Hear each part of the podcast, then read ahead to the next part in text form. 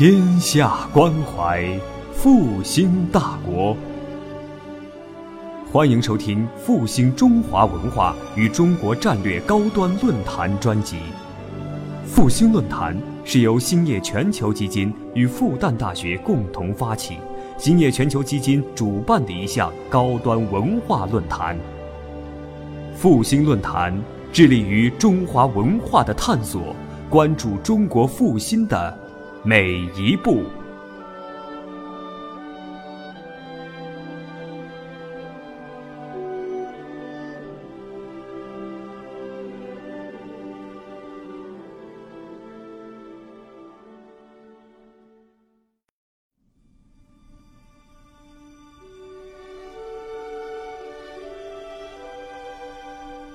天下关怀，复兴大国。复兴中华文化与中国战略高端论坛。复兴论坛是由兴业全球基金与复旦大学共同发起，兴业全球基金主办的一项高端文化论坛。复兴论坛致力于中华文化的探索，关注中国复兴的每一步。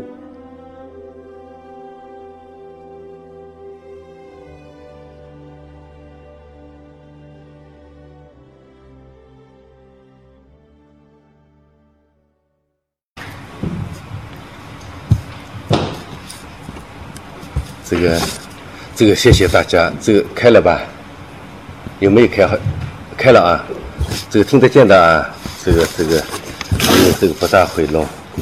谢谢大家啊这么热的天来听这个课，对吧？实际上我是基本不出去讲讲课的，很很少，对吧？这个讲课，因为一方面嘛，因为这个是年纪轻的时候嘛，认为自己知道很多，是吧？要讲给人家听，要教育人家。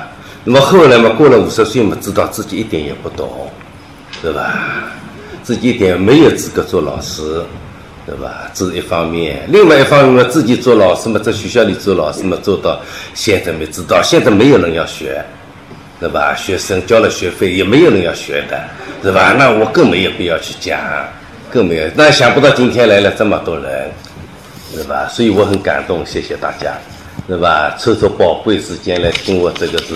没有价值的这么些这个是讲话，啊，那我要讲的这个题目嘛，就是叫从名教乐事到自娱自乐，实际上就是讲中国文化，也包括以中国化一次形象的代表，是吧？一场大的转变，一场转变，是吧？这个转变时间呢，就是隆庆万历年间，是吧？这个我是一直比比较关注的一个课题，是吧？一个现象。对吧？这个现象嘛，这《四科全书总目提要》里就提到的，中国文化一个很大的转折，从郑家开始，隆万就完成，对吧？就郑德跟嘉靖这个时候开始了这个文化转折，到隆庆万历这个价值已经完成，对吧？那么这个是乾隆皇帝的是《四科全书总目提要》里讲，对吧？那么后来这个梁启超先生《近三百年学说史概论》。他也提到，这段时间就是晚明这段时间，就是中国文化的一大转折，对吧？那么后来美国也有学者历史学家王仁宇，他也写了本叫《万历十五年》，对吧？万历年就是中国历史的一大转折，对吧？那么复旦的朱维正先朱先生没有说写到了，他以前写了本叫《走出中世纪》，对吧？就是晚明开始，中国文化从中世纪就是古典文化开始走出来了。就相当于进入现代文化了，但是没有走进去，中国文化没有走进现代文化，对吧？他的意思走出中世纪就走出来了，走出来嘛就是一大变化，对吧？所以我要题目嘛起的这么长，简单的讲就是中国化的龙万之变，龙庆万里的变化，对吧？那虽然是画的变化，也是文化的变化，对吧？这绘画肯定是服从文化的嘛，文化怎么变，它也怎么变。对吧？那么这个文化呢，就牵涉到两点：第一，怎样做人的价值观，中西文化一样的，对吧？无论你这个是孔孟的文化，是吧？三代的文化、明清的文化都是一样的，讲怎么做人有不同，就有变化了。呃，今天讲叫价值观，怎样做人就是价值观。第二点讲怎样做事，对吧？你是做工做农民的，怎样做农民？你是做工人的，怎样做工人？你是做交通协管员的，怎样做交通协管员？就怎样做事。今天讲的叫创新观。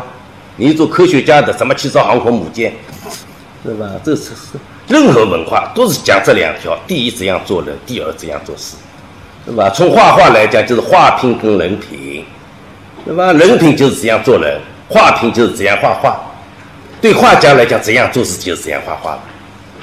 是吧？所以任何这个这个是郑家之前的文化也好，龙万之后的文化也好，中国的国学文化也好，西方的西学文化也好，都是讲这个东西。但是看法是不一样的，在怎样做人上，怎样做事上，价值观、创新观上，不同的文化有不同的看法。那么郑郑郑德嘉靖之前，中国文化、西方文化我不去管它，就讲中国传统文化。郑郑德跟嘉靖之前，郑德嘛。这年间，应该大家知道的，是吧？又有游龙戏凤，有一个京剧嘛，有京剧，大家应该知道的嘛，是吧？正德皇帝是吧？去跟民间的这个嘉靖嘛，就是海瑞罢官，就是嘉靖皇帝这个事，是吧？隆庆万历嘛，后来你更更晚一点了，郑家是明代中期嘛，隆庆万历开始这个是明代晚期了嘛。郑家之前，中国的文化是由士人表率的，文人士大夫的士士人，读书人，对吧？具体表现为什么是人格文化，对吧？人格，人格当然追求高尚，追求善。人格高尚的人，他的人性一定是受约束的，他的人性不真实，他要一定要严，要压制自己人性方面的许多欲望，他的人性肯定不真实，人格很高尚。对吧？所以郑家只要推崇的是人格文化，具体表现为什么呢？达则兼济天下就是庙堂文化，为统治者服务的；穷则独善其身就是山林文化，对吧？山林文化。所以郑家之前中国文化表的表率由士人所表率，具体表现为庙堂文化或者山林文化，两者是一致的，都是人格文化，都是人格文化，对吧？强调善。对吧？真人君子，而真人君子呢，从人性角度来看，就是伪道学，就是伪道学，他压制了许多人性的，他人性方面虚伪了嘛，对吧？像现在前一段时间讲的恐龙，这个只是网络上也在讲，我是报纸上看到，网络不会看，恐龙烂梨，说这个是虚伪的，不对的，小孩子怎么会烂梨呢？小孩子们肯定是真理的，对吧？那人格就是这样子，从人性角度来讲，它是虚伪的；人格来讲，它是高尚的。隆庆万历之后呢，是以文人作为表率的市井文化，对吧？文人同士人，我们往往混混为一谈，实际上两个概念，对吧？下面我要接下来要讲的，文人是什么种人，士人是什么种人？我们认为他们都是读书人，这点肯定的，都是读书人，对吧？但两者的价值观根本不一样。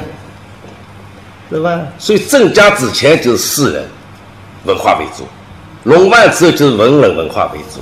文人文化表率，文人表率之间文化，具体表现为人性文化，不是人格文化，讲人性，对吧？人性嘛，叫恐龙真理了。真实的人性，人性本身没有善跟恶，但真实的人性呢，表现出来肯定要为我，要为我。是吧？那么更多的表现出来，具体在社会上要表现为恶了，是吧？所以我们一方面讲那些人性文化的文人，文人无形，对吧？人格太低劣；另外一方面，他们也是他们的真性情。所以凡是人性，他真实的表现出来，全部表现出来，他的人格一定是有缺陷的，对吧？人格高尚的人，他的人性肯定是有收敛。有收敛，而人性真实的人，人格一定缺陷，人格一定缺陷，是吧？因为人格是为别人的，为社会的，人性是为自己的，是吧？而这个文化呢，正因为是人性文化，那具体表现叫市井文化。市，上海市的市，井，水井的井，市井文化就是城市生活。对吧？世界是个享乐的世界，是吧？庙堂做官不享乐的，很辛苦。山林到深山里面去隐居，陶渊明是吧？生活也很清贫，是吧？他们为了修炼人格，为了修炼人格。而现在文人文化要享受，享受当然是市井文化。所以明清的时候开始流行的文学界也一样的，是吧？李之后美的历程也讲过嘛，是吧？市民文艺的浪漫主义洪流，是吧？心灵文学都是一样道理嘛，对吧？讲究享乐，享乐一定是在市井里面表现出来，对吧？做官的人，他朝廷上面事情也不管，在市井里面，对吧？享乐，饭店，对吧？妓院多得不得了，就是晚明开始，饭店林立在市里，妓院也林立，那个食色性也嘛，人性文化主要是食跟色嘛。那么市井里面里最流行的就是这个饭店、妓院。对吧？满足大家的需要，人性需要，对吧？那些不做官的人，也不是到穷乡僻壤去山林里面去的，也是在市井里面生活。没有人到深山老林里边远离人世，过清苦的生活。没有人想过清苦生活，人活着就是要过好生活，这人性，对吧？最简单的概括一下，对吧？那么，就下面具体来讲，世人文化，世人什么人？他是怎样做人的？他的价价值观是什么？那么《论语》里面就很明显的话，叫“士志于道”。士人的理想是道。那么道是什么呢？大道之行，天下为公。正因为天下为公，所以要物我，要没有我，为人，要克己，要克制自己，复礼，对吧？要建设和谐社会，礼就是社会秩序嘛，对吧？个人是服从并服务于社会，为了别人，为了社会的利益，甚至要牺牲自己，要杀身成仁。文天祥有正气歌，对吧？所以从这个三代两汉、唐宋一直到元，是吧？这中国这个传统文化的基本的一个价值观。对吧？那么《论语》里面有一句话，后来明末清初的时候，这个顾炎武也反复强调了。顾炎武也就针对明末明末的这个是这个转变嘛。那么《论语》的一句话叫“行己有耻”，行行动的行，己自己的己，有羞耻有没有的有，耻就是耻辱，对吧？一个人做人一定要有羞耻感。什么叫羞耻感呢？为自己是可耻的。为社会为别人之光。那么历史的话很多，是吧？汉儒就讲过，是吧？以是天下是非风范为己任。那么宋儒更讲过，一个人活着，当然读书人了，为天地立心，为生民立命，为往圣继绝学，为万世开太平，是吧？那么更有名的嘛，大家记得很清楚：先天下之忧而忧，后天下之乐而乐。不以物喜，不以己悲。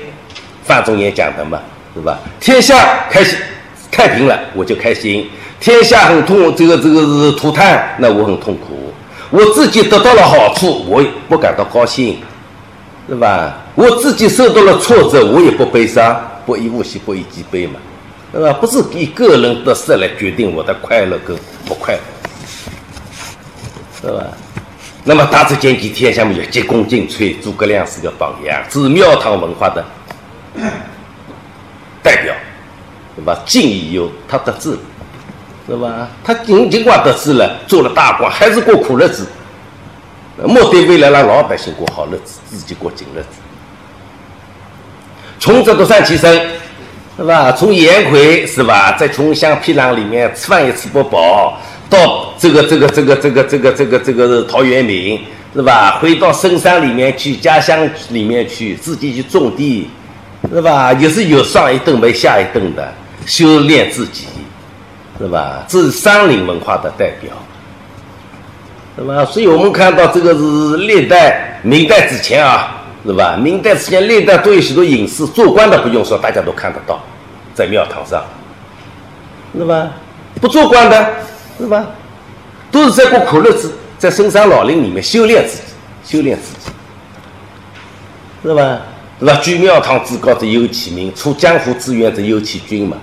尽管他在深山老林里面想的也是国家大事，而不是自己什么这个是离开这个社会了，不管天下大事了，对吧？所以每一个读书人以读书人为表率嘛，每个人都感到我的本领是不够的，而我的责任是很大，是吧？我的责任很大，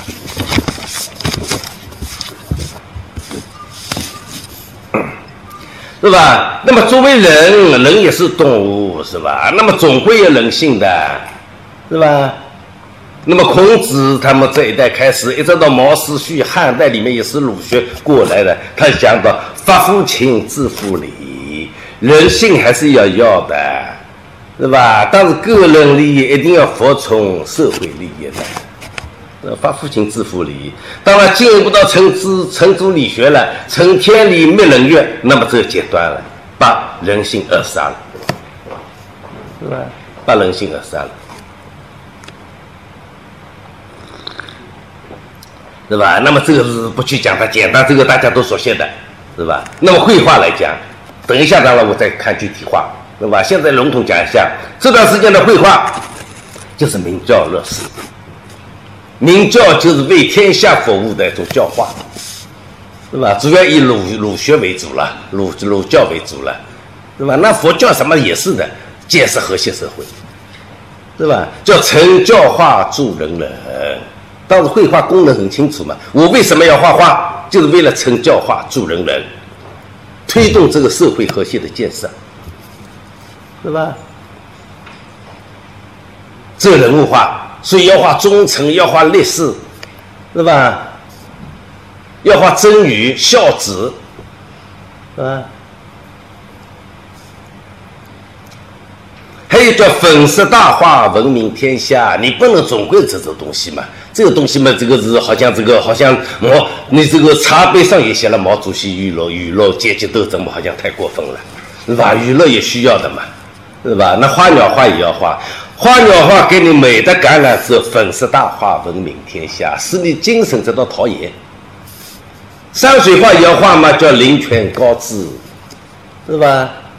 因为你工作很忙，白天在上班是吧？做官是吧？这个为人民服务很忙，没有时间去旅游。那么你买一幅山水画挂在家里，使你看了我画了做山水画，你这个当官的看了之后，就相当于到山林里面去旅游一次了，对吧？那么第二天醒过来嘛，好了，精神更加繁华，更好的投入为人民服务的工作，对吧？是吧？这国西在《林泉高致》这部书里讲得很清楚嘛，是吧？所以就是这个山水画也是使人使教社会得到教化的，对吧？所以晋唐宋元这些话都是如此，这个功能很明确，也确实起到了这个作用，是吧？所以张彦元在《历代名画集》里讲到嘛，这是有国之红宝，这绘画这些。这个可是作为明教乐师的绘画，是国家的一个宝贝，理乱之纲纪，是吧？关系到整个社会统治的这个稳定还是动动荡动乱，是吧？可以起到这个作用。所以他说：“治是明教乐师，启通不以用心，是吧？治国家的一个大事情，不是两个人之间，是吧？随便下棋玩玩的，不是两私人的事情。画画不是私人的事情。”是吧？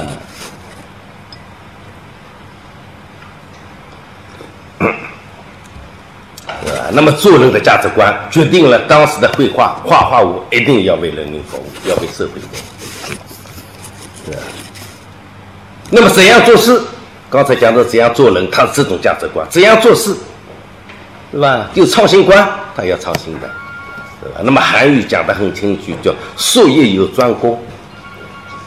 那么诗说里面，大家中学里面就学过了嘛，韩愈的诗说，是吧？文道有先后，术业有专攻，三百六十行，各行各业各行各业的规范，规矩方圆，是吧？以规矩来成方圆，是吧？你要画个方，那么它的规范就是一根尺，是尺矩；你要画个圆，是吧？那么就是规，呃，术业有专攻。工欲善其事，必先利其器。利其器，对吧？你要把这件事情做好，它基本的工具你一定要先要准备好，对吧？这个器非常实在，形而上的，呃，形而下的，非常实在，不是虚的东西。给你讲个大道理，是吧？你怎么把这个扫地扫好？你要学习好么？老三篇，对吧？这很虚的。你怎么把扫地扫好？先给我把扫帚好的扫帚扎好，扫地就扫好了嘛，是吧？跟你讲一通都是毛主席著作老三篇，是吧？是吧？这就像扫地一样，扫帚不到，灰尘不照理不会自己跑掉，这完全空的。你扫帚没有，你怎么扫地？都是所以这段时间是吧？金汤书院这个是这样做事的价值观，这个创新观就是术业有专攻，是吧？《论语》里面讲的叫博学于文，博博物馆的博，学学习的学，于等于的于，文文章的文。博学三百六十行，社会上的事情你每一样都要创新，怎样做？三百六十行非常多，博就是非常丰富。怎样做好三百六十行的事情，每样把它做好。语文，根据它的规范，这个文是文理，不是文化。每一门学科都有它基本的条理，都有它的文理，对吧？你不管做什么，种地的也好，做工的也好，打铁的也好，是吧？每一门行当都有他自己基本的条理、文理，对吧？包括孔子自己，他也做过仓库保管员嘛，他也把这个账目理得清清楚楚。他也做过畜牧饲养员嘛，是吧？他也把怎样把养牲口的这个草给他这是弄得很好，呃，那么牲口就长得很好了，是吧？当然，不同的事物之间虚的道理都是相通的，是吧？万物理术虽然术业有专攻，但是万物理相通的。问题要你要做好这件事情，一定要把它，比他的气要立。你要做这件事情，必先立起气。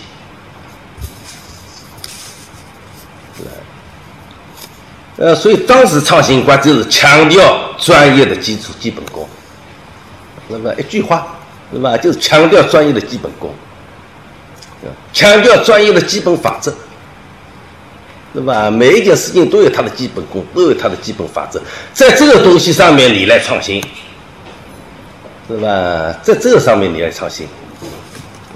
那么这个基本功、基本法则怎么来的呢？也不是天上掉下来的，是吧？这个基本功、基本法则就是历代有本领的人一代一代积累起来的，是吧？这些贤人、本领大的人，通过自己的实践，是吧？术业有专攻的实践，再通过万物理相通的触类旁通，得到了等这个这个领悟。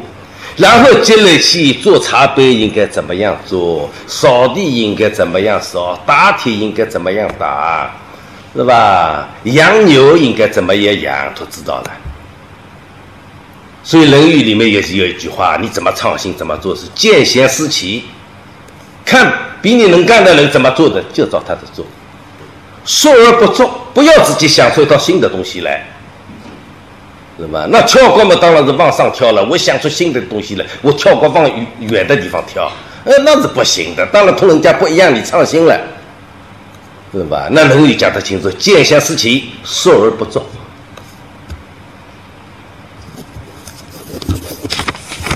是吧？那么从画画来讲，就强调画质本法，这也是张彦宇历的名画集里讲的。绘画强调的是画质本法，绘画。它有基本的法度、基本的规范。那这个基本法度、基本规范是什么？就是六法。谢赫讲的六法，六法里面的核心是什么呢？就是成形，成形莫善于画。你既然是画，一定要讲究造型，是吧？一定要有形象，那么这个叫画呀，是吧？你画一个人，是吧？画出像头猪，那不行的，是吧？当然了，有人说是你要画马，画出来马嘛是不露不露嘛，不这个都他画的马很像了是吧？不露儿子拿着这个按图索骥嘛，得出来的片子不是骏马呀，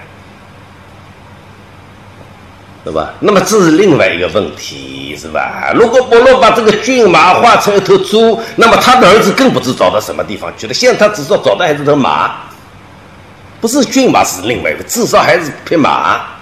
是吧？侬把画头猪嘛，人家去找一头猪了，对吧？它的基本法则、基本规范是要造型，要有形象。但有了形象不一定是好画，对吧？有了形象不一定就是好画。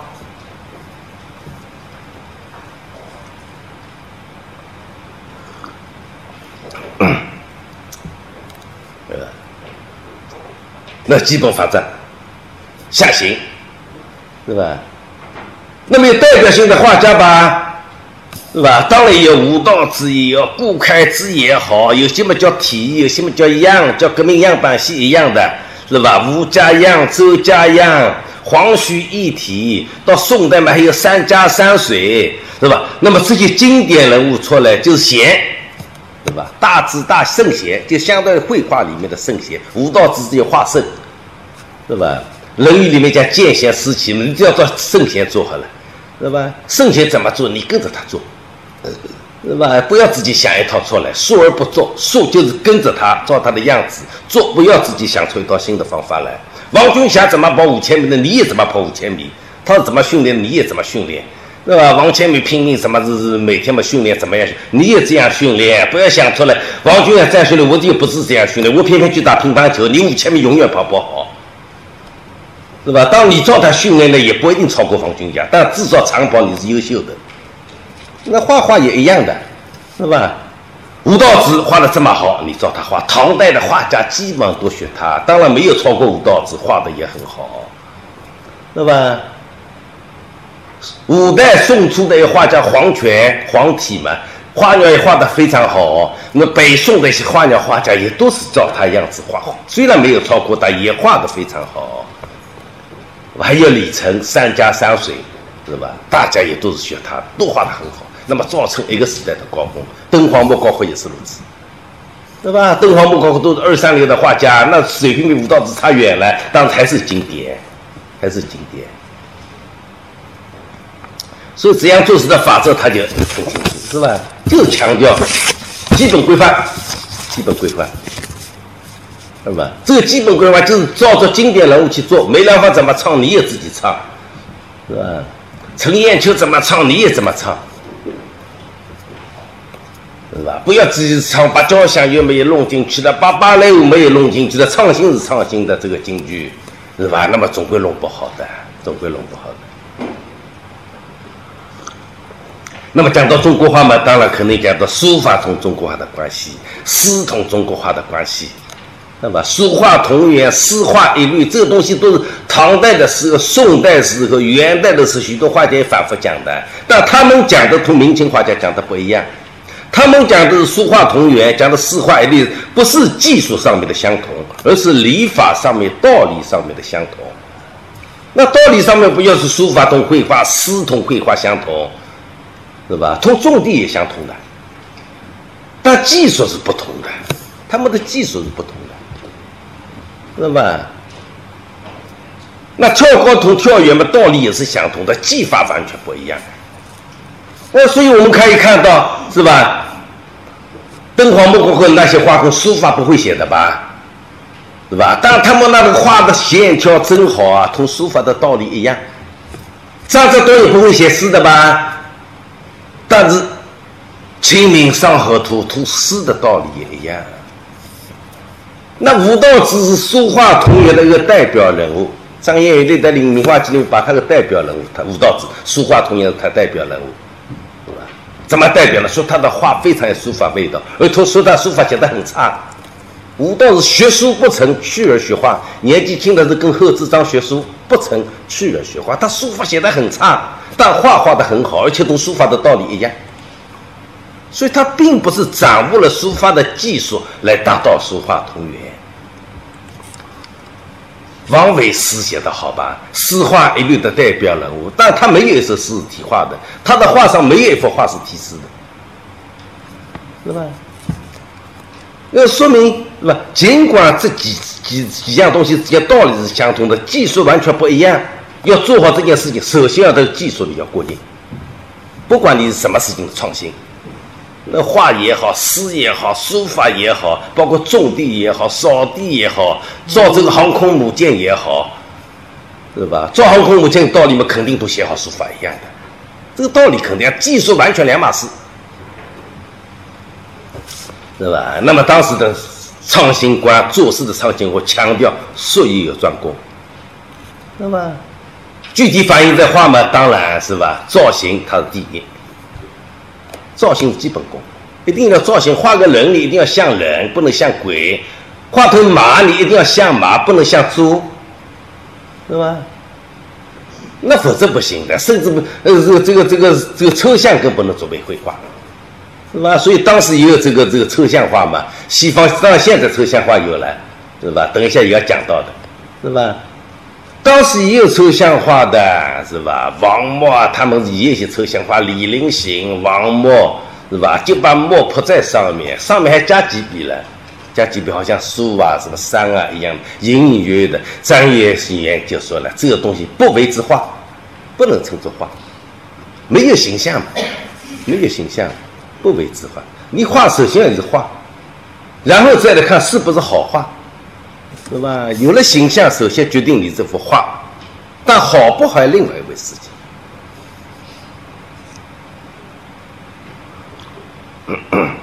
你不能写了几个字，明明写的这个书法，我说这是一幅画，那你不能说的，对吧？你写的是字呀，不是形象呀，对，对吧？所以绘画的本法首先是形象，而形象的要求，第一，美是最高法律。一定要美好看，当然好看不一定是美，是吧？好看不一定是美，好看的人也很多，许多也不一定美，对吧？那通俗的讲就是好看，那么赏心悦目，是吧？而这个美的形象怎么来？以生活为源泉，呃，以生活为源，它是高于生活，源于生活，高于生活，再加上刚才讲到的要起到教化作用，所以这些。创新出来的绘画一定是真善美的。那么善嘛，一开始讲过了嘛，他为画画目的就是为了要使这个社会达到和谐，对吧？因为他这个形象的来源以生活为源泉的嘛，对吧？所以肯定真嘛，而要高于生活嘛，高于生活嘛，所以一定也是美嘛，真善美的统一嘛。那么生活真实中间不可能有的美，画家也可以创造出来，是吧？这简单的讲，这个这个这个是这个这个，这个就是晋唐宋元的。等一下再看图片，统一看。因为我这个东西很笨，所以我不愿意讲课，也这个道理不会了。人家一面讲一面放图片，我只能笼统的讲，是吧？人家没去把我讲的内容文字稿打在图片里面，我都不会，只能等等一下统一看图片。那么龙万之后，郑家开始从龙万之后开始以文人作为读书界的主流了，是吧？他们怎样做人的价值观是什么呢？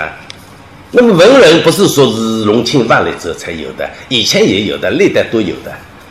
那么司马相如啊、李白呀、周邦彦啊，是吧？这些都是文人，但不占主流。读书界的主流是士人，是吧？而不是文人，是吧？文人以前也有的。而从隆庆晚晚明开始，中期之中晚明代中期，是吧？开始于郑家，完成于龙万，一直到晚明，那文人成为中国读书界的主流了，走出中世纪了。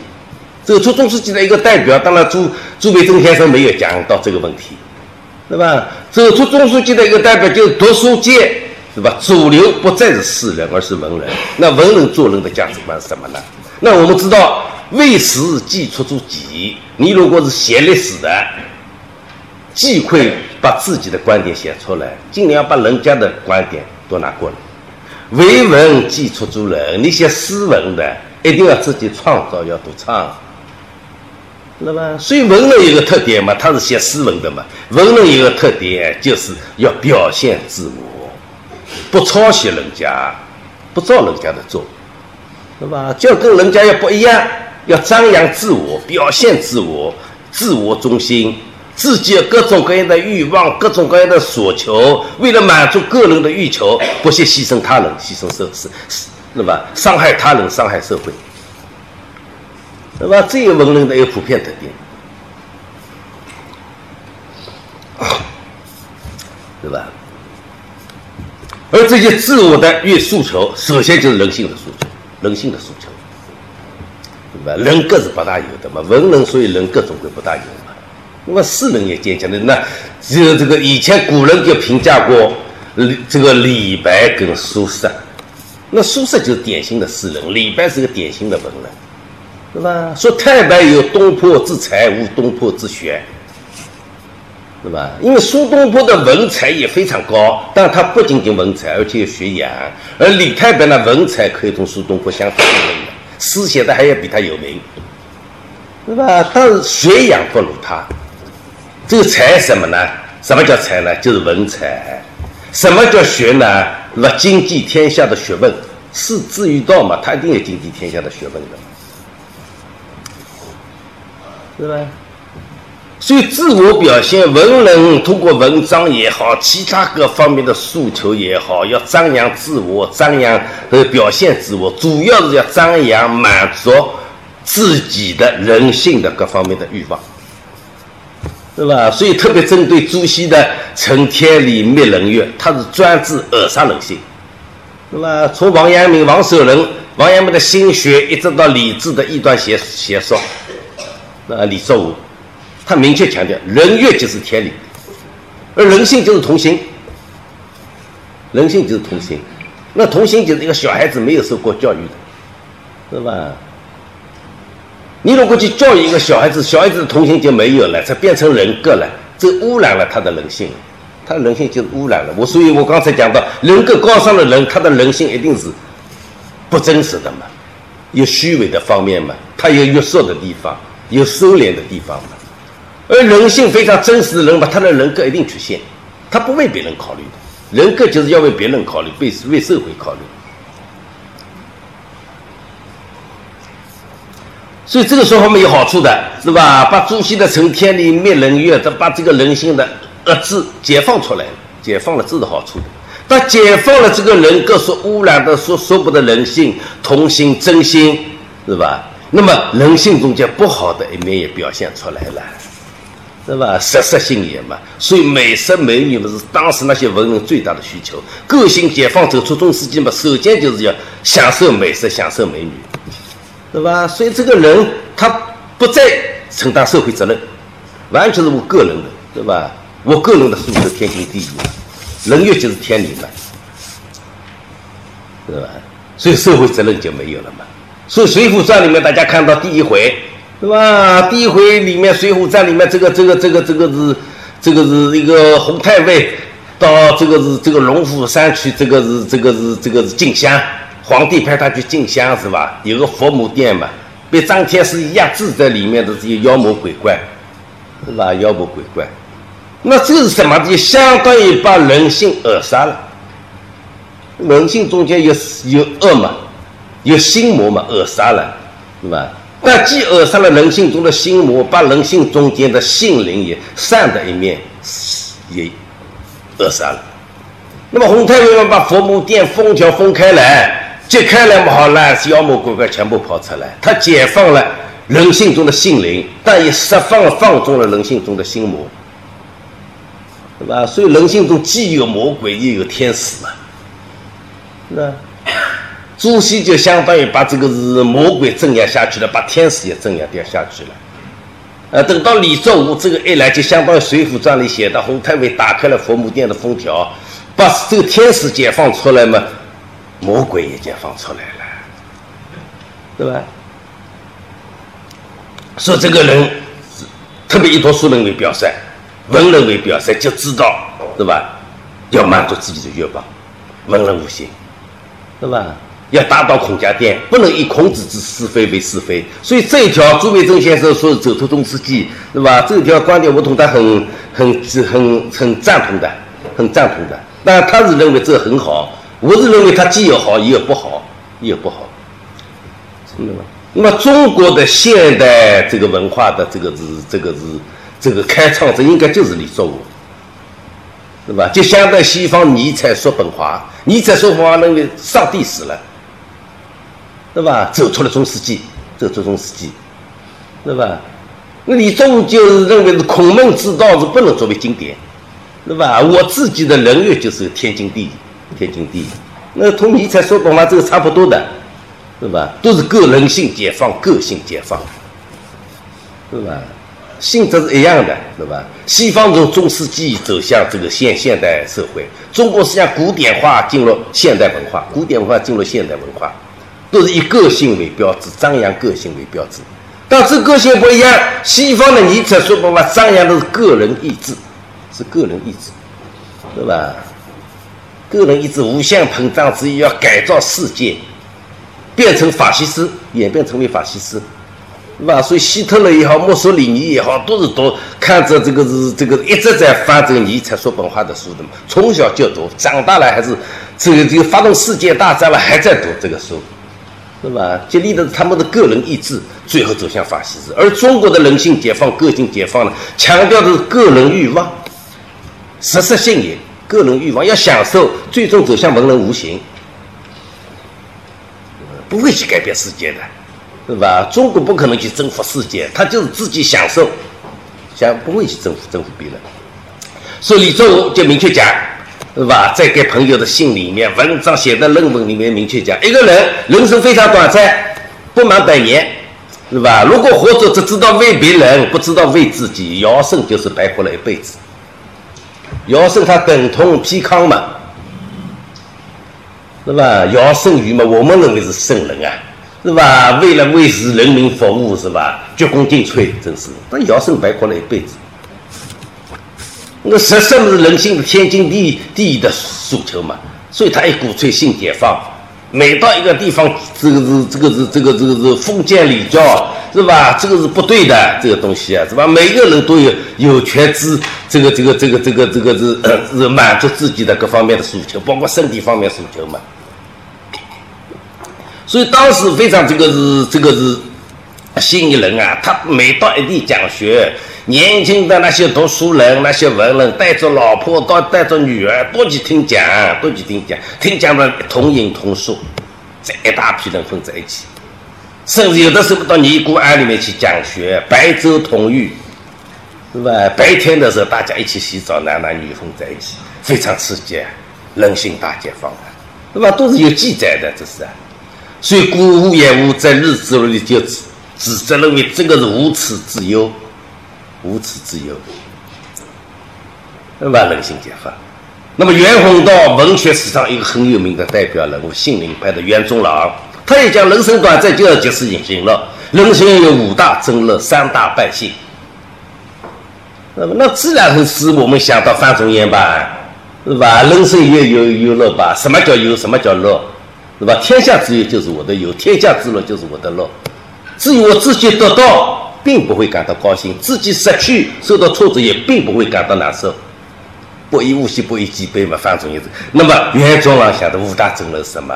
美食、美女、美的景色、美的音乐，是吧？那归结到一句话，就是恬不知耻，追求个人物质的精神的享乐。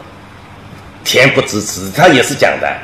他是文章里面讲的，那么正好这个恬不知耻的做人的规价值观，同孔子讲的行己有耻，正好也是相反吧。三大败兴什么呢？享受不到了，有的什么突然天气变了，约好朋友正好要出去聚餐的，或者什么的地方有这个好的地方要去观赏风景的，三大败兴都是个人的。再最后加上一句：家国破亡不欲也。是吧？就是我的有乐，我的快活，我的不开心，同国家破亡、国家兴隆同我是没有关系，是吧？这个讲的也很明很明确的，是吧？做人就是为自己，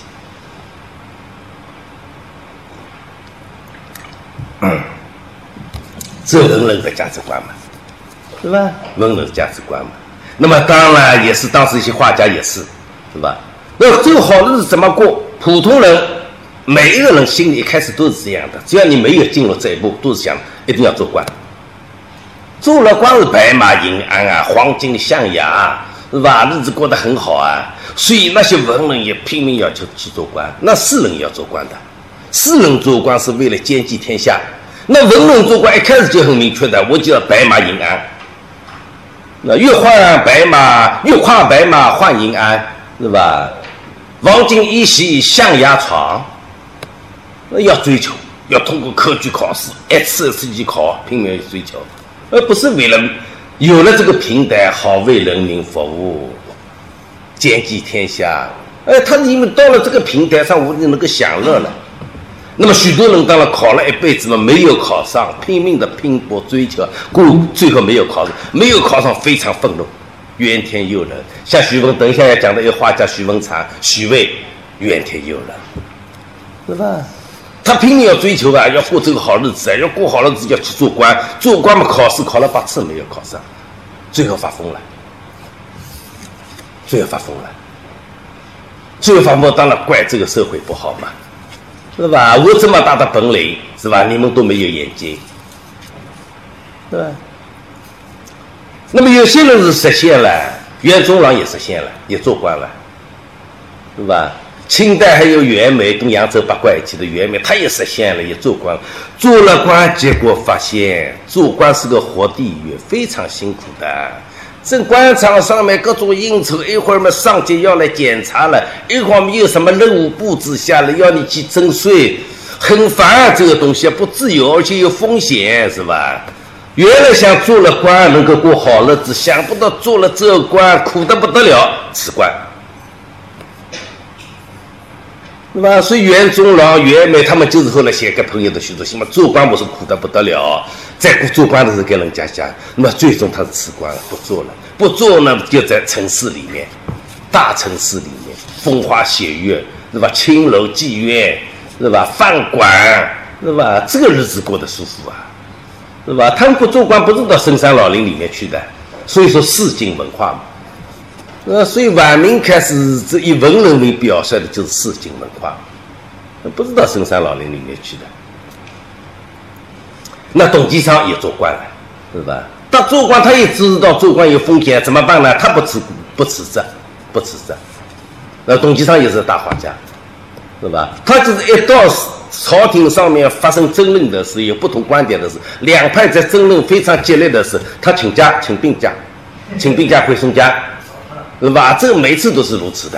他几次请病假都是等到国家有事的时候，是吧？什么地方嘛地震了，什么地方农民起来闹事了，是吧？一到这个什么时候为了这个立皇，这个是立太子，是吧？两派不同人在争争论的时候，他都请假，从来不参与。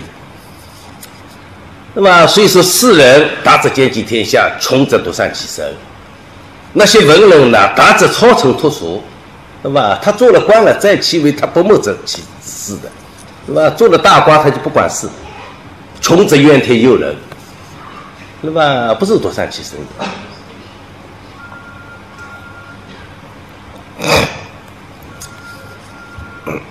是吧？那么董其昌嘛，经常请假回松江，是吧？在松江嘛，当时也是繁华城市，花花世界，是吧？也是花花世界，妻妾成群啊。是吧？所以许多人当时要问问董其昌买画是吧？还买不到了是吧？只有通过他的那些妻这个这个这个身边的这个那些那那些这个是老婆啊、小老婆啊，才能拿到画，是吧？所以当时就做官的也好，不做官的也好，穷有做官的董其昌，不做官的陈其儒，做过官后来也不做官的像袁宗朗，有钱的人像张岱，穷困潦倒的像徐渭、扬州八怪，都是在市井里面生活。市井里面可以享乐，那么你穷困潦倒怎么享乐？穷困潦倒也也能享乐的。这个文人所以有个条有个好处是吧？这个文人有好处就是当时那些有钱人商人是吧养着他们，虽然他很穷是吧，也有人养着，在市井里面过好日子。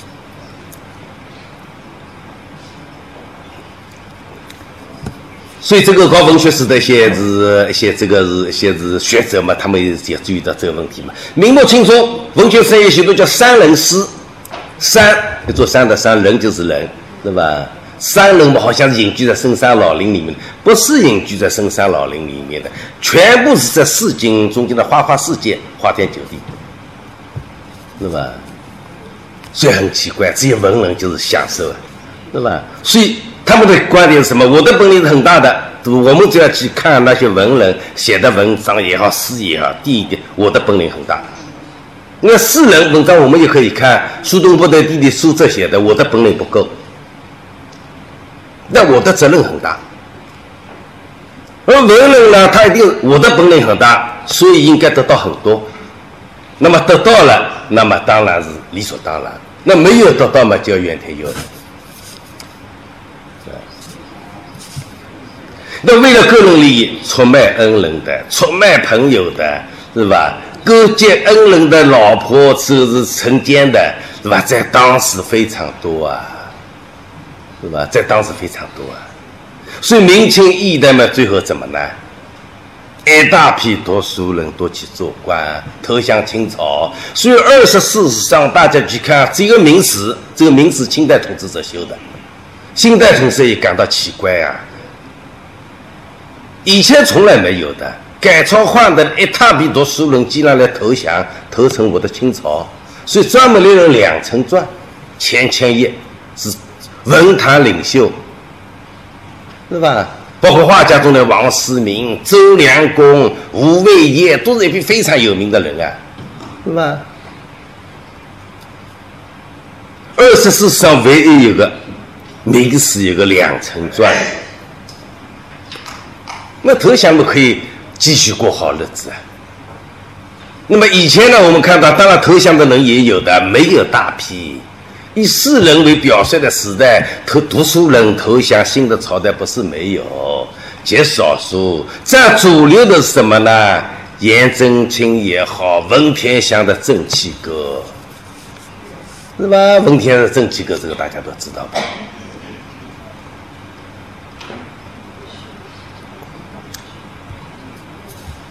所以这个现象一出来，那么许多明末清初的人，顾炎武也好，王夫之也好，黄立洲也好，傅山也好，这些人是吧？最读书人还是士人，是吧？士人少数人，是吧？最读书人后来进入了清代了，清初了，他们要反思啊，为什么明朝这么灭亡了？他们归结明朝之灭亡就是文人无形，世风大坏。那么他们说明代三百年养士之不精，最后结果竟然。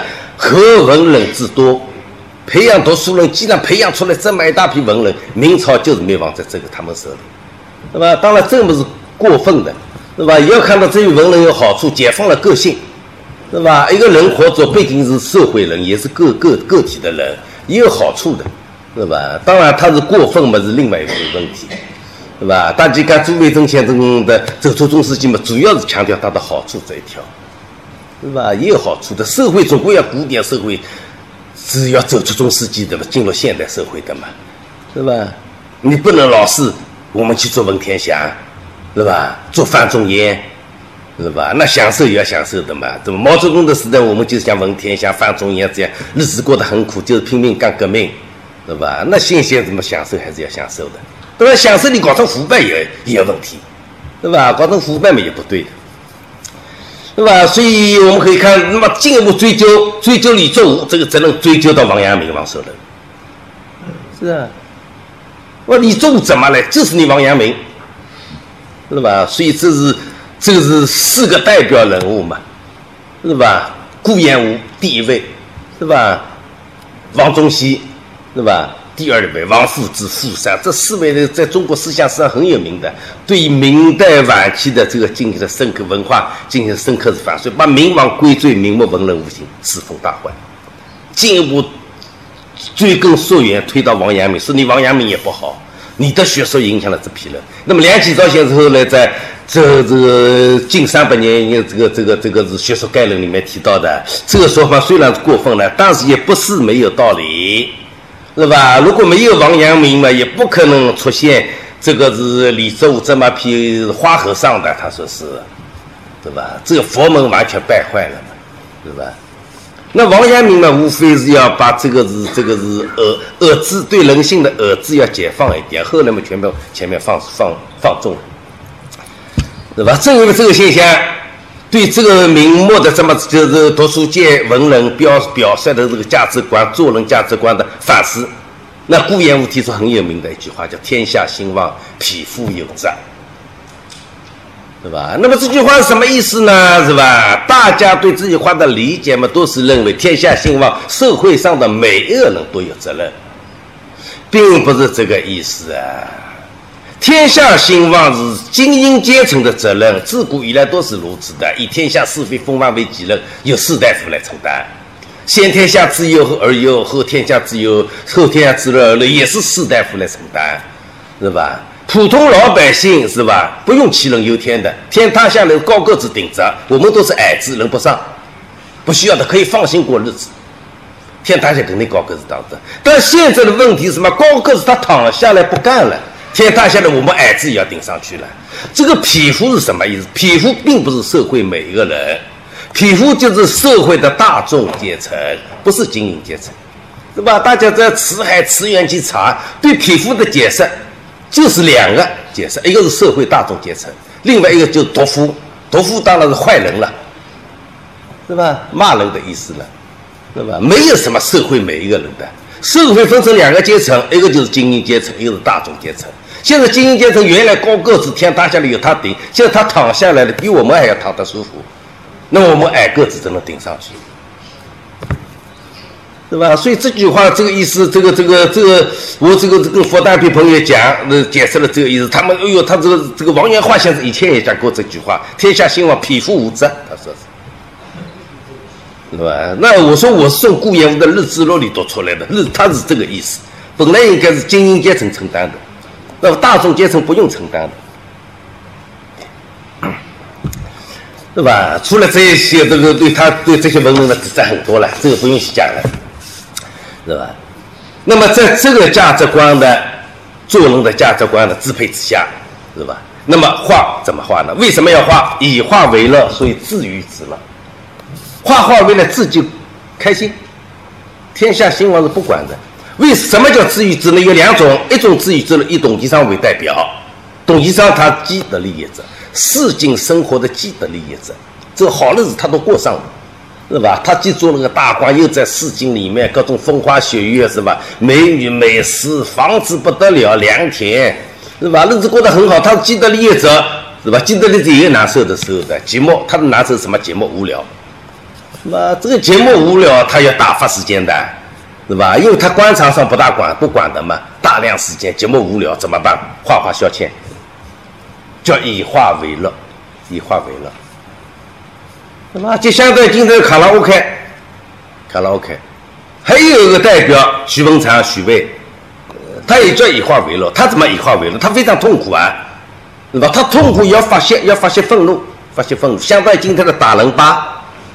是吧？你在这个这个这单位里面，老是给上级什么是你的经理欺负你，你闹恨恨得不得了，是吧？恨不得把他杀了，又不能杀，杀了他犯法的，是吧？你也要发泄发泄，有个打人吧，是吧？以前嘛还有你扎个纸剪个纸人，剪个纸人啊，然后在上面扎针给他，写上他的名字。那么现在知道这是迷信是没用的，是吧？但有打人吧嘛，一个橡皮人把他的名字贴上去，一拳就拼命给他打。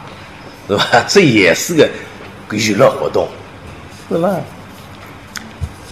所以相当于名教乐事，名教乐事是为社会的，而现在是我自己的，自得其乐。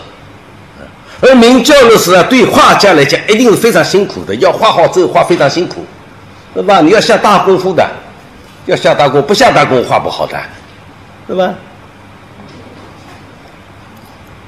而自我自乐呢？你想怎么画就怎么画，比较自由，比较自由，是吧？所以像大功夫的话，董其昌说：“故其素，亦情苦矣。”是吧？画刚这个是这个宋人的画，画唐人的画，灯花莫高阔那种画，画起来很苦的，画起来很苦的，是吧？我是不画的，我是不画的，是吧？就像你这个是这个这个是这个这个这个这个，你要唱歌，你要唱到这个这个是廖昌永，那是很苦的，要下大功夫的。你卡拉 OK 就随便你唱好了，是吧？你卡拉 OK 随便你唱，是吧？这是这个是为什么？呃，怎么做人，是吧？牵涉到这个做人的价值观，那么也是画画的功能。为什么画画？那么怎样做事创新观呢？是吧？龙万之强调叫变其阴节。变改变，其就是他，音音乐的音，阶就是一阶两阶，一阶，那么，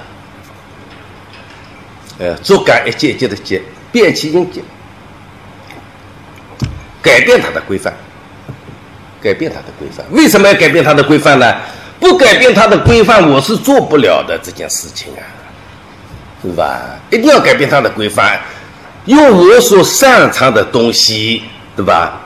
擅长的技能去做这件事情，去改变他原来的办法，用我的办法去做它，呃，不是术术业有专攻，对吧？要变其音节，变其音什么？当然最好的一个书法跟诗，因为这些文人多擅长，文人多擅长。因为这画字本法要强调他本来的基本功，一定要从小做起，像芭蕾舞一样的，呃，像芭蕾舞一样的。黄泉，古代的一个大画，十七岁的时候已经进画院了。黄西门画《千里江山图》的，二十岁就死了，画出了那么一张长卷，是吧？这同芭蕾舞演员也好，体育运动员也好，都是一样的，从小就要苦练，下了许许多多功夫，是吧？节节方成菩萨。你吃了许多苦头，最终有成就了。有些人没有成就，许多人没有成就。即使你有成就了，你有成就了也好，没有成就了也好，最后你还短命，一生是伤痛。陈招娣五十多岁死了，中国女中国女排里面的功臣，是吧？许多体育运动员都是如此的。奥运会体育运动员从小训练，苦的不得了啊！最后拿到荣誉还好，许多还拿不到了，是吧？一生伤痛，一生伤病。所以董局长讲画画也如此的嘛，像他们这样子画灯画木膏或者画工，一生伤痛，最后乃能省寿，乃至省寿，寿命也短的，但对社会是有贡献的，是吧？对社会是有贡献的。中国在国际奥运会上得奖来，为国争光，为国争光。那现在变旗音阶，画字本画不要了，我不能从小学，一般这些画家。文明清那些文人，主流的绘画叫文人画，以前叫画家画。现在明清的这个这个是自娱自乐的这个画叫画文人画，名叫乐事的画叫画家画。画家画从小练的，自娱自乐的这个这个绘画叫文人画。文人画一般都五十岁前后才开始的。为什么五十小的时候不画？当然小的时候人人都画，这个不能算数。就正式的、专业的下功夫去画，五十岁之后。是吧？你要是学从小画嘛，这个是每一个人从小都画过画的，是吧？幼儿园里小朋友都画的，是吧？正式下功夫、下定方向，我今后还要画画了，五十岁前后，是吧？这也有都有记载。董其昌也好，徐文长也好，都在这个时候。为什么呢？是吧？只有五十岁开始有些功成名就了，生活安定了，过上好日子了，很无聊，画画消遣。或者到了五十岁了，我一生无望，永远做不了官了，绝望了，是吧？那么再去画画，发泄愤怒。五十岁之前都是不死心的，是吧？五十之前都要你要去考官吧，拼命要去考官，是吧？做了官才能享受，当然做了官是不享受的，是吧？做官很辛苦，是吧？但是没有做官的人们总归这样想的，我拼命要去做官，范进中举，一直去考，是吧？考到五十岁，心肯定定了，死了。永远考不上了，不考，不考没事做嘛，画画去发泄，是吧？或者三十岁考上了，考上了不是不太平的，官场里面很复杂，要摆平各种事情，到五十岁定下来，是吧？一开始你要下功夫的，不要说年纪轻轻，我做了局长，好像得意忘形了，什么时候弄得不好，路线就错了，就抓起来就掰，是吧？你到了五十岁肯定定了，是吧？到了五十岁长到现在也不一定，现在过五十九岁。五十九岁现象也很多，是吧？那是讲古代啊，古代到了五十岁基本上定了，是吧？各方面关系网编织的很好了，倒不了了，然后静下心来，没事做再去画画。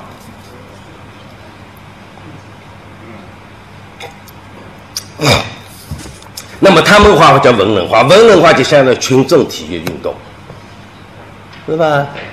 画家画就相当于刘翔，相当于这个王军霞。是吧？乃能省寿，陈招娣，是吧？是身体受伤的，发展体育运动，身体健康，一点身这个这个是这个体质，完全损损伤你的体质，是吧？那么董其昌就是画这个文人画，增强人民体质的，发展群众运动，增强人民体质，发展体育运动，是吧？乃能增寿嘛？乃能增寿，他是画这玩玩的嘛？是吧？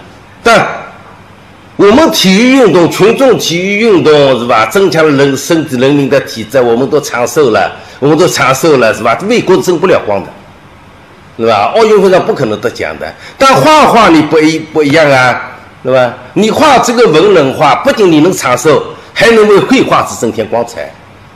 因为他用画外功夫进去的，他变其音节，用他擅长的书法，用诗去代替他了，那么创作出新的绘画。这是他的成功的地方，对吧？这是他的成功的地方，对吧？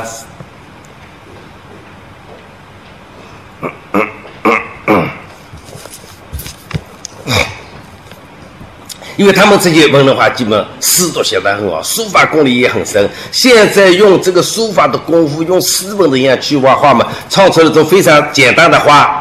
对吧？叫文人画，同画工画不一样了。画起来没很抒情，很开心，是吧？讲究笔墨，书法就是画法，画画全是书法，是吧？画上一定要题诗，诗呢也经常来题画。所以我们可以看六十卷《中国美术全集》，把唐宋元这几卷的书法绘画拿出来比较一下，里面的名头不重复的，很少重复，绝大多数不重复的。颜真卿就是书法家，画画是绘画卷里没有他名字的，是吧？李成就是画家，书法卷里没有他，只有极少数赵孟頫啊，是吧？宋徽宗、赵佶书法卷里也有他，绘画卷里也有他，基本上不重复的，说明什么呢？对吧？画讲的就是绘画，不能用书法的办法去画，书法就讲的是书法，不能用画画的办法去写书法。到了明清卷呢，明清卷的书法卷、绘画卷名头绝大多数重复的，特别是最有名的书法家跟最有名的画家，除非你小画家，是吧？董其昌书法卷里是大名头，绘画卷里也大名头。沈周、唐伯虎、文征明，是吧？石涛、陈洪寿、扬州八怪，是吧？书法卷的是大名头，绘画卷里是大名头。那说明这时候的绘画基本上书法来画画的，对吧？音阶已经变了，是吧？怎么怎样创新？创新的办法就是变了，是吧？再来看文学史跟绘画史，对吧？晋唐宋元文学史跟绘画史名头也不重复的，名头不重复。李白、杜甫就是诗人，绝对不可能是画家。是吧？黄桥、赵孟頫就是画家，绝对不是诗人。但在明清的文学史跟绘画史上，许多名头又是重复的。徐文长，文学史上有他名字，绘画史上有他名字，是吧？郑板桥也是如此，文学史上有他名字，绘画史上也有他名字，对吧？说明这个时候，第一，是吧？他是。音节已经变，基本的规范已经变了，对吧？不是照原来的规范来搞的。第二，强调个性，强调个性创造。那以前有个性的，不是说没有个性。郭熙虽然学李成的，是吧？但基本上是李成的方法，在里程的基础上创新。而现在呢，强调自我创新，要前人没有的。以前是见贤思齐嘛，说而不做嘛。现在是要我用我法，是吧？我用我法。对吧？无法而法，自有我在，是吧？这一点也是很很明确的，强调个性创造。当然，首先是笔笔墨的个性创造，是吧？强调笔墨个性创造，是吧？即使你名字这个这个这个这个这个四王，表面上还一样，笔墨个性完全不一样。扬州八怪虽然都是扬州画派，一人一个面孔，也全部不一样，对吧？都强调个性创造。以前强调经典创造，要跟前人一样，对吧？前人怎么唱，我也跟着怎么唱。当然，唱出来不可能一样，是吧？陈艳秋怎么唱，我也是跟着陈艳秋唱，唱成派。陈艳唱《锁麟囊》，我也《锁麟囊》。梅兰芳穆桂英挂帅，我也穆桂英挂帅，是吧？杨宝生文昭关，我也文昭关，是吧？就是唱前人唱过的，当然唱出来肯定不一样。因为现在要什么呢？前人唱过的我不唱，我要唱人家不一样的。是吧？就像包括现在的流行歌手更是如此了，每一张新专辑都是不一样的，不能把上一次唱过的歌这张专辑里再拿出来，那么强调个性创造。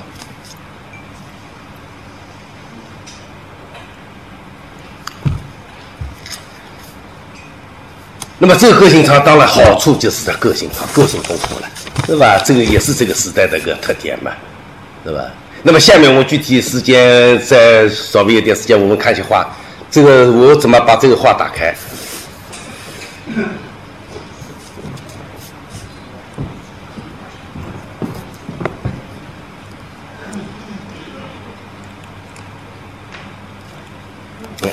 然后我先弄这个好了，是吧？这个顾恺之的《洛神赋图》，是吧？《洛神赋图》当然第一个教化作用，一种理想，美人香草之诗嘛。这个美人不是我是这个这是个个人人悦方面的需求啊，是吧？当时的这个美人是种理想的象征，一种美美好的理想，美人香草之诗，是吧？根据曹植的《洛神赋》画出来画的嘛，是吧？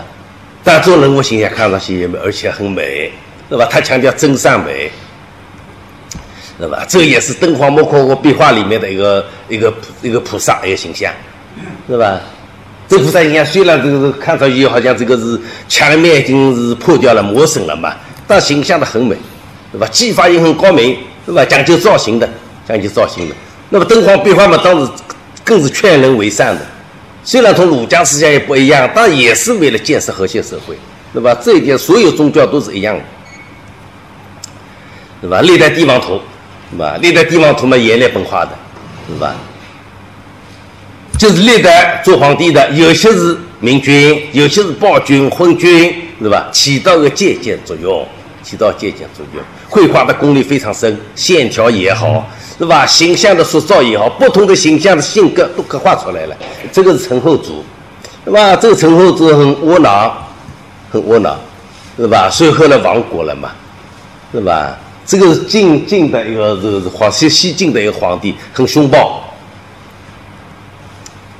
这身为的高野图，上海博物馆里面一个高士，那当时的高士竹林七贤，是吧？过的日子就过得比较苦，有些自己打铁，也自己打铁，是吧？唐代韩干的《木马图》，是吧？这韩干嘛完全是写生来的。是吧？唐玄宗的时候，因为这个是当时这个唐代很兴盛嘛，西域的名马全部进来，养在是马厩里面，是吧？马厩里面他天天去写生啊，把这个马也画得非常好，非常逼真，形神兼备，是吧？笔墨线条也很精炼，是吧？韩这个韩干部当然书法也不会写的，诗也不会写的，他是酒店里面的一个学徒，是吧？酒店里面学徒，但他这个画画的哦，他是从小就在地上画画。是吧？总有就是画画的好嘛，成为大画家呀，是吧？杜甫的诗写的比他好多了，但杜甫绝对不是大画大画家，那？颜真卿的书法也写的比他好啊，但颜真卿没有成为大画家，为什么？他画没有画的基本功没有下过，他下了画的基本功，从小下的，不是到了五十岁才开始下的。樊哙的《西山行旅图》，北宋的很有名的一幅画，是吧？他是长期生活在这个终南山、华山这个深山老林里面的，是吧？好几年生活在里面，写生观察，是吧？不仅仅用笔对着景画，眼睛看，是吧？印到脑子里面去了，是吧？一看这个山就是北方的山，而且陕西这个地方的山，而不是河南、山西这个地方的山，是吧？当然，他只要这个是大家是全国各地去旅游过嘛，看得出来的。王居才三折截图在台北故宫博物院，对吧？画了一大群鸟，对吧？山坡旁边，坡石旁边，是吧？那么也起到一个审美的作用。粉饰大画闻名天下嘛，就是以它为标志，以它为标志。他宫廷画院里面有画家嘛，对吧？宫廷画院画家嘛，一看这个画嘛，一个人是心情向上的。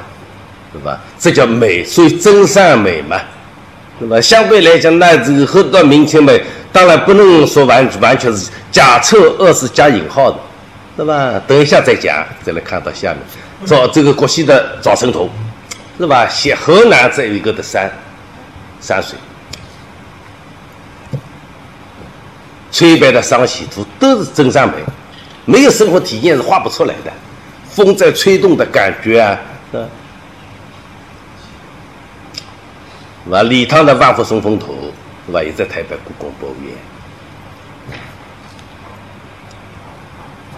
这个荷花是吧？不知谁画的，是吧？而画的这么好了，不是大画家，不是大画家，啊，这个画人人看得懂的，对吧？那有些画不是人人看懂的，需要看这张画是谁画的。如果马马蒂斯画的，那么肯定是好的，而且你能讲出道理的。不是，如果是农村老太太一个剪纸嘛，这个动作不行。是吧？有一年上海艺博会也来的，马蹄斯的剪纸也来的嘛。一开始是没有人知道这马蹄斯嘛，就过去了。认为什么地方河南农村老太太剪的，后来说马蹄斯剪的，这个大家哎呦，这个太好了，看上去。那这个东西嘛，人人看得出来的，是吧？这个东西人人看得出来。要功夫吧，是吧？没有功夫是画不出来的，一定要像跳芭蕾舞一样，从小下功夫的。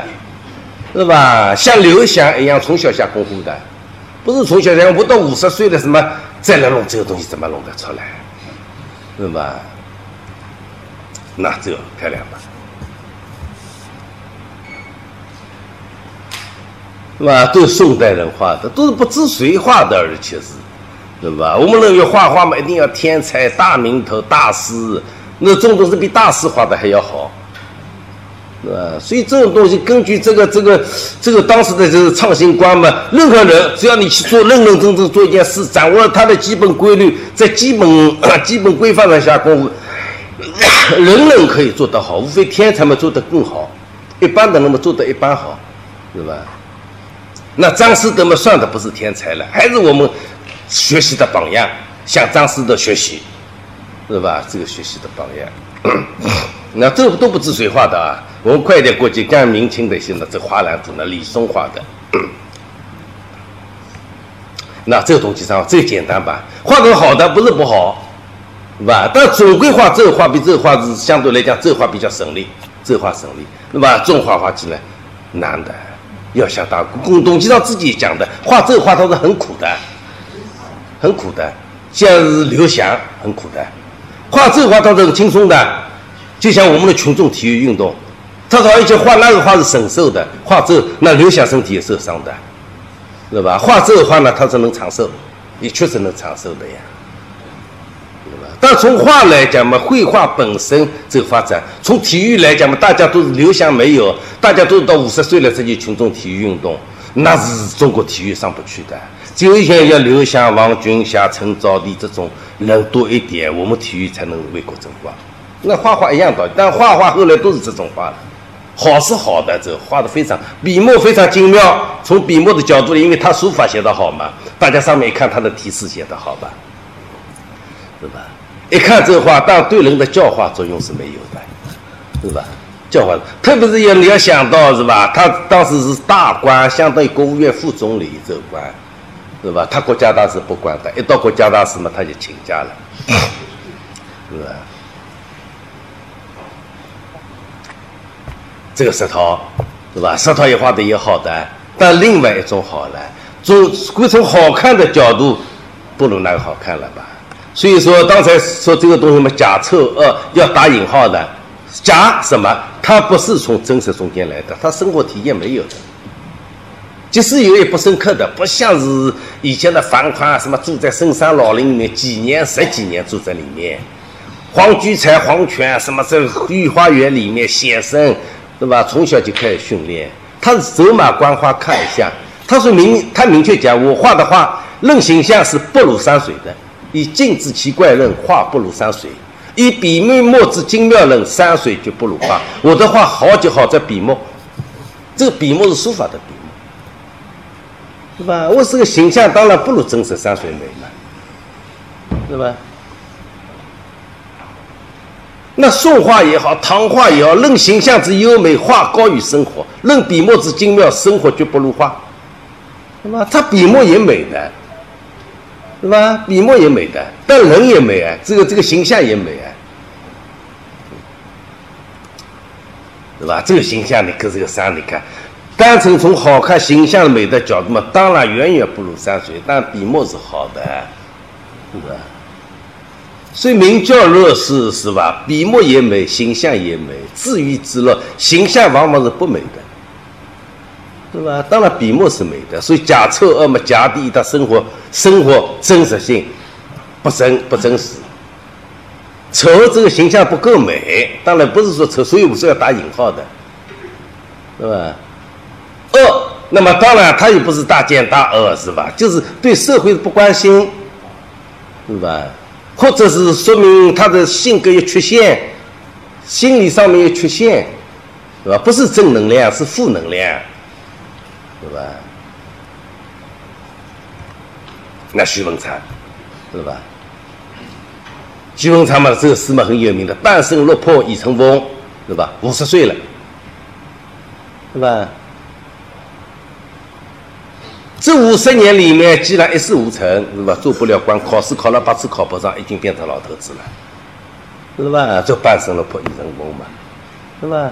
独立书斋笑秋风，是吧？独立就是同人家都是非常愤愤恨人家嘛，我只独立嘛。所以所以我一个人在书斋里面，是吧？愤怒在呼叫，呼叫什么呢？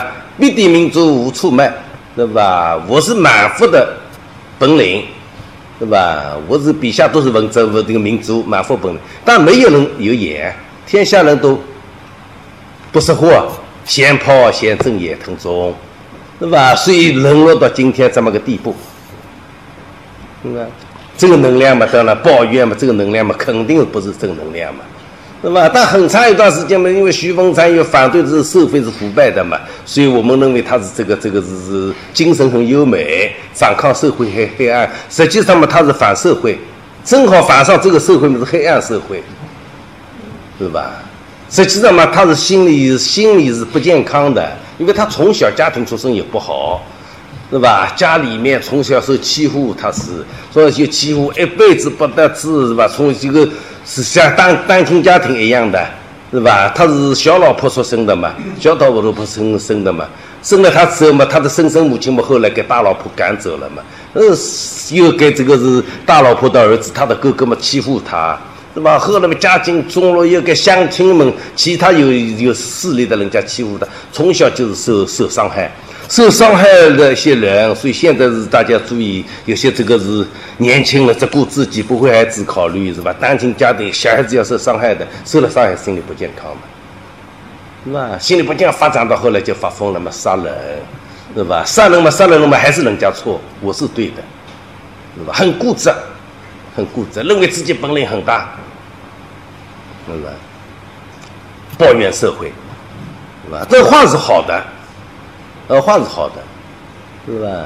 因为通过这个发泄式的话呢，他有真感情，有真感情，话是好的，但这个心理是有问题的，是吧？这个心理有问题的，因为这个东西嘛，一样的嘛。我刚才看到的那些好看的话是什么呢？好看的话，相当于一头健健康的牛，吃的是草，挤出来的是牛奶，是吧？挤出了牛奶，像这个东西，这个东西也好，这个东西画也好，这这种就生病了，生病了。是吧？他生的胆结石，结出来是牛黄，是吧？这个牛黄也是假的，也是好东西，好药，也是好东西啊。但你不能说这头牛很健康啊，因为这个牛黄很很直接，所以说这头牛是很健康，这不对的。这头牛生病了，它胆结石，胆结石变成牛黄嘛，是吧？那些产奶的牛才是健康的牛，精神是优美的。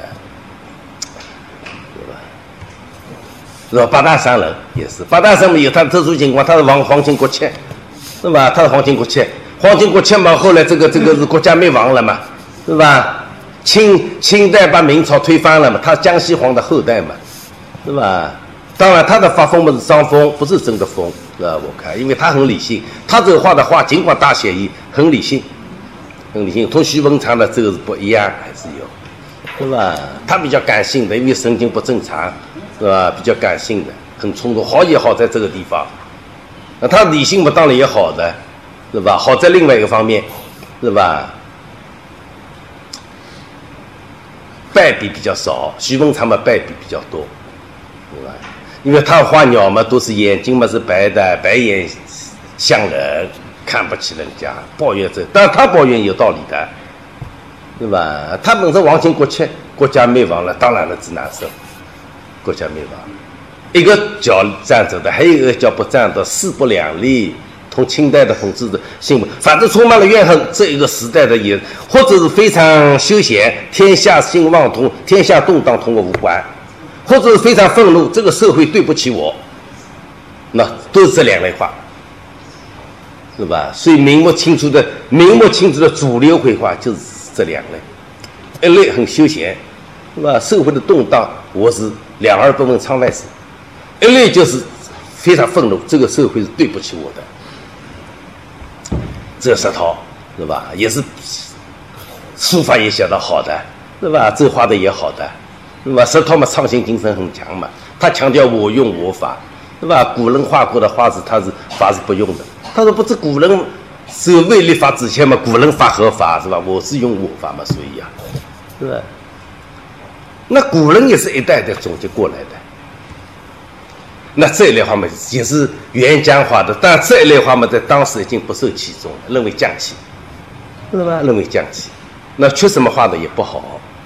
是吧？你不要看这一类画，好像我刚才宋人画的画一样复杂，但并不是说复杂就是好。我说以成型造型是绘画的根本，但有造型不一定是好画，是吧？他的造型，刚才看到那些画造型不太像的是吧？乱七八糟，但是好画，但是好画，但他们比较偏离绘画的本质，是吧？但他们虽然形象画的很复杂，是吧？很真实，很用功夫，受绘画的本质是非常接近的、坚守的，但不是好画。好不好又是一回事情。袁家园这路确实到这个时候已经不行了嘛。那么这是扬州八怪又是一个，那又是画的差，很简单的。这路嘛当然很轻松了，相对之下嘛，这路画起来肯定轻松，这路画起来肯定复杂。而且呢，这路嘛是一低阶的，要给人家骂的，说这个东西降气是吧？这个东西嘛是好的，是吧？那么大家都画这个东西了。那实际上嘛，当然这路嘛，当然有好的，他是不好画的，高翔画的比较差，是吧？董其昌好的，徐梦长好的，八大山人好的，石涛好，他是画的比较差。所以画的不像，也不是人人人人好，是吧？坚守画之本法，就相当于高考普招，是吧？普招考出高分，是吧？一定要考出高分，那么能够进入大学。但并不是人人都能成为李政道、杨振宁，是吧？像这个袁家袁耀就成不了，是吧？而这路话呢，从董其昌、徐文昌这呢，相当于这个是大学高考的特招。是吧？高考是成绩正式的高考，它是不及格的，是吧？但可能说钱钟书，绝大绝大多数这个考试不及格、高考不及格的人，那么钱钟书是成不了的，是吧？所以坚守画之本法，对吧？可以出优秀画家，出优秀科学。大学高考可以出优秀科学家，杨振道、李正宁，呃，李政道、杨振宁，但也可以成为很一般。那至少是工程师，是吧？像袁江这种话嘛，只有工程师水平也够的。高考不及格嘛，当然也可以特招的嘛，也可以成为钱钟书，极少数，大多数嘛是不行的，是吧？所以傅抱石嘛后来讲，如果多画再路画嘛，中国画要方妙绝伦的嘛，对。那这也是愚行，也是画，这画的也不行的。对吧画这路非常多是主流，但成功的是少数。啊，而刚才那一路呢，我知道是吧？我刚才我们看的那一路，许多没有名气、不知水画的也画得非常好，也画得非常好。所以这里那两者之间也不同嘛，对吧？一直是为社会服务的，一直是为个人、个人自娱自乐、为自我的价值观也变了，是吧？创新观也变了。是吧？这又是李佛堂扬州八怪子，也有愤怒，反正里面也是表现的愤怒，是吧？一看这个笔墨就是很愤怒嘛，是吧？他有怒气的，是吧？这个资料也画的当然也好的，不是很好，不是最好，一般，比刚才的几首就好一点，是吧？这个笔墨你看有怒气嘛？郑板桥也是如此，是吧？郑板桥比李佛堂也画的好一点，这又是一种好了。是吧？这种好图，我们刚才看到敦煌莫高窟的壁画，宋人的那些荷花是两路，是吧？是不一样的，不能混为一谈。所以都是虽然都是传统绘画，两者的价值观不一样，两者的创新观不一样，两者的创新观不一样。那么先弄到后来嘛，大家人的本性嘛都是贪省力嘛，贪省力嘛，容易嘛。那么这个相对而言，花债路嘛越来越多，对吧？就相对高考不及格嘛很容易嘛，你要高考考高分过一本的分数线很难的，是吧？那么高考不及格容易，而且高考不及格嘛都能招生，都考高考不及格的，那么大家都去不及格了，但结果成为钱钟书的少呀，成为钱钟书少呀，是吧？所以我是说这两路。是吧？以化这个这个这个是名教乐事也好，是吧？自娱自乐，不是说谁好谁谁谁错，谁对谁错，没有对跟错，都可以好，也可以差，是吧？但情况不一样，情况不一样，是吧？所以这个包括我讲的这个东西嘛，许多老师嘛，这个都是都是认为自己是对的，要去改造，用自己的对的去改变听众的错误，改变人家的错误。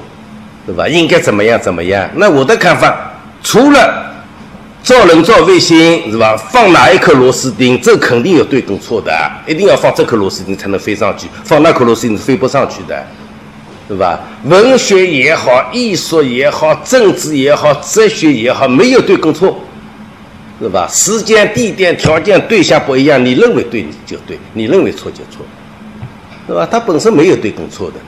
所以钱钟书有句话嘛：“政治、哲学、艺术被并列为世界上三大可以骗人的玩意嘛。”那么你造桥不能骗人的，一定要钢筋，一定要钢筋，几厘米钢筋一定要几厘米钢筋。你用做骗肯定有错的，要塌掉的，对吧？但讲这个东西没有对跟错，但可以对也可以错，而不是说自娱自乐就不好，要否定我再否定他，不是说这个这个理作无者观点就不好。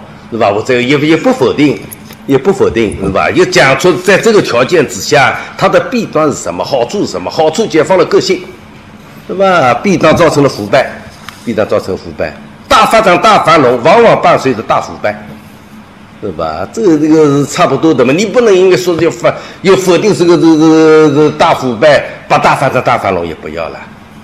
是吧？许多人抱怨今天这个社会如何什么腐败，那你今天这个社会如何发展？你想到过吧？